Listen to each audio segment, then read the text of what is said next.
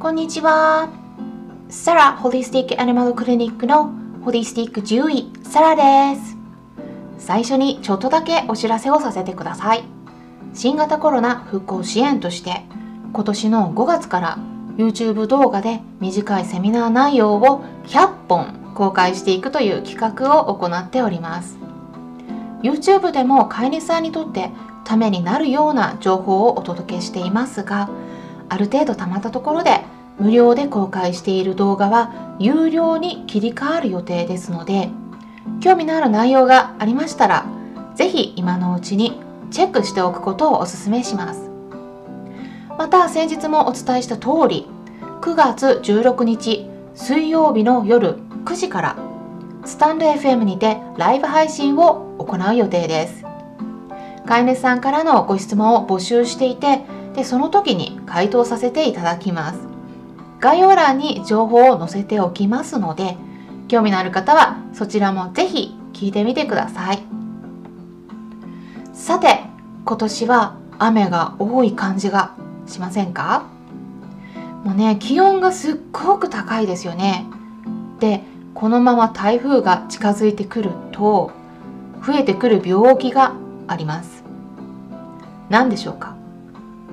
言ってもねもうタイトルを見て視聴しに来てくださっているので皆さん分かっていますよね。はい。外耳炎や皮膚病です。ということで今回はワンちゃん猫ちゃんフェレットさんの外耳炎皮膚病対策についてお話ししたいと思います。外耳炎や皮膚病といっても様々な原因がありますがジメジメしてくると増えてくる外耳炎や皮膚病のタイプって大体決まっているんですね。はいあれです。これねあの知ってるのと知っていないのとでは大きな違いになります。え？あれって何？と思った方。今回のトピックスは飼い主さんとして絶対に知っておいた方がいい内容になりますので是非最後まで聞いていってください。それでは早速本題に入っていきたいと思うんですがまず外耳炎って何でしょうか？皮膚病といったら皮膚の病気なのでね、あのすぐに分かりやすいかなと思うんですけれども外耳炎っていうのはざっくりお伝えしますと耳たぶのところに炎症が起きた場合それを外耳炎と言います。外耳炎の原因としてはもう大体ねこれからお伝えする3つのどれかになります。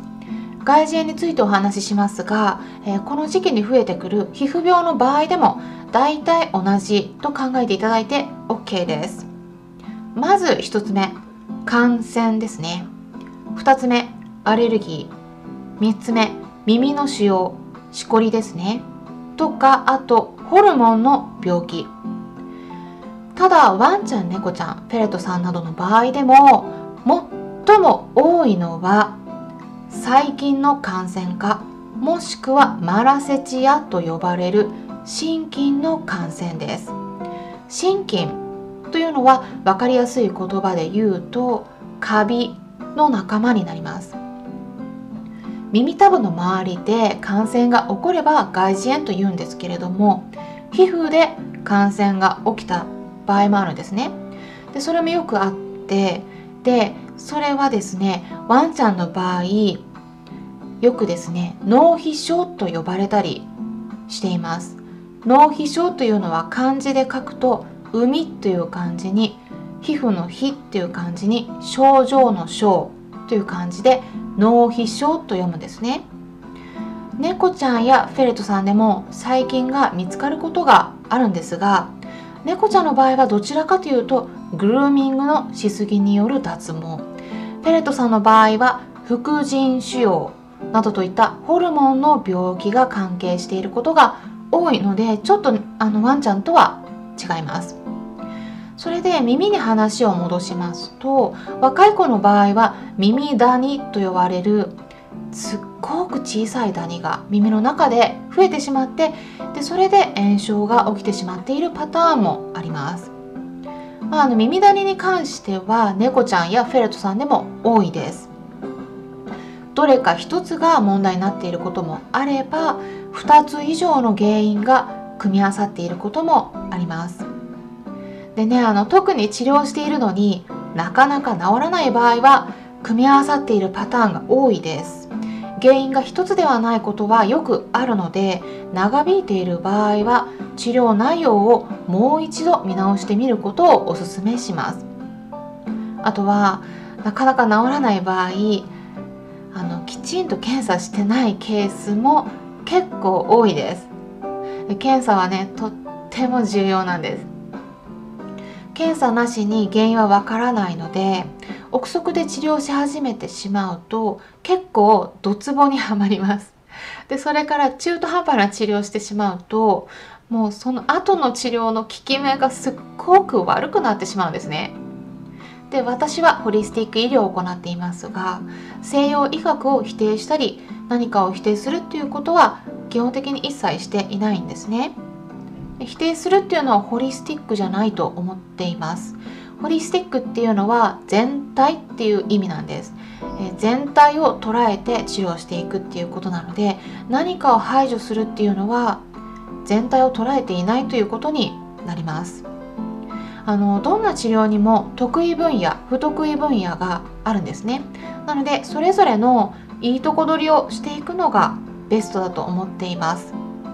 で、えー、そうやって考えていくとやっぱりね原因は調べていった方がいいです。例えばよく言われるのが黒くてドローっとした耳垢が出てくる場合はマラセチアなどの心筋。黒くてパサパサした乾燥したような耳垢だったら耳谷黄色いドローとした液体が出てきたらそれは海だから、まあ、細菌感染。などという説があって、まあ確かにそういった傾向はあるんですが見た目だけで判断するとあの結構間違えることもあります。で例えばあの耳谷が原因で外耳炎になっているのに抗生物質入りのお薬をもうずっと続けて耳につけていてもう一切治らないっていうことになるんです。まあ、これ結構あって あのあるんですが耳谷に抗生物質って全く効かないです。なのでその場合効かないお薬をもう延々と使い続けているということになってしまいます。原因をきちんと調べることでどのお薬が合うのか知ることができますからそこはね動物病院で見てもらうようにしましょう原因を調べないでお薬を先に使ってしまうとあのその時はね落ち着いたように見える場合もあるんですが結構再発しますで再発するなどしてこうこれがあの治療がずるずるずるずる長引いてしまうんです、まあ、こんな感じでいろいろちょっとお話ししたんですけれども最後に今回お伝えしたポイントのおさらいをしていきます。えー、まずですねあの外耳炎や皮膚病の原因としては感染もしくはアレルギー、まあ、それかもしくは耳の腫瘍やホルモンの病気などが挙げられます。で病気がなかなか治らない場合次の2つを考えていくことがとっても重要です。まず1つ目病気が1つではなくていくつかの病気を抱えている場合。そして2つ目原因をきちんと調べていない場合ですね。なかなか治らない場合は、これら2つどちらかに当てはまることがないかどうか見直してみてください、まあ、今後もですねこんな感じで、え参考になるような情報を配信していく予定ですのでいいねボタンのクリックとかフォローもぜひしていただけたら嬉しいです。